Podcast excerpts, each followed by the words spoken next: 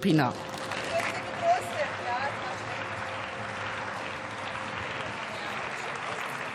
Sehr geehrte Frau Präsidentin, sehr geehrte Damen und Herren, mit dem heutigen Tag und der Entkriminalisierung von Cannabis machen wir einen enormen Schritt. Und das wird nicht zuerst am Gesetz deutlich, das wird deutlich an dem Widerstand, an dem die Konservativen rummäkeln, mit welchen Unwahrheiten sie agieren, mit welcher Wirbelsäulenakrobatik sie wirklich jede Angst schüren, ist wirklich abenteuerlich. Nur ein Klassiker mal als Beispiel. Unsere Kinder sind in Gefahr.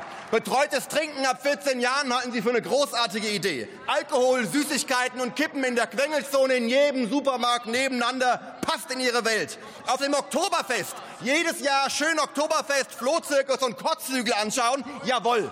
Die Bundeswehr darf an die Schulen, damit die Kinder mal auf Panzern rumspielen können. Aber Cannabis bringt unsere Kinder um. Das ist so dermaßen daneben, so dermaßen unehrlich, so dermaßen falsch.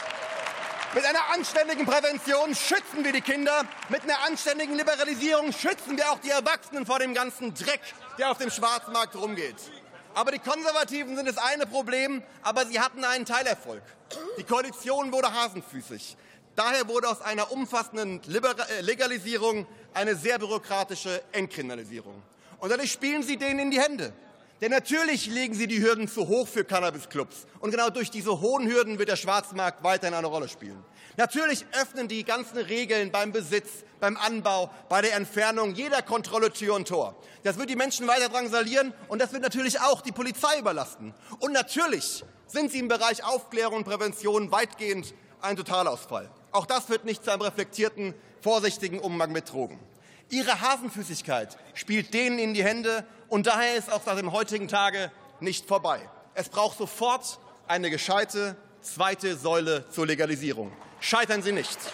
Unser Angebot, Herr Lauterbach, wir stimmen zu, wir stärken Ihnen den Rücken, dann wird der ein bisschen gerade, dann halten Sie endlich das Versprechen ein und legalisieren Cannabis vernünftig. Schönes Wochenende.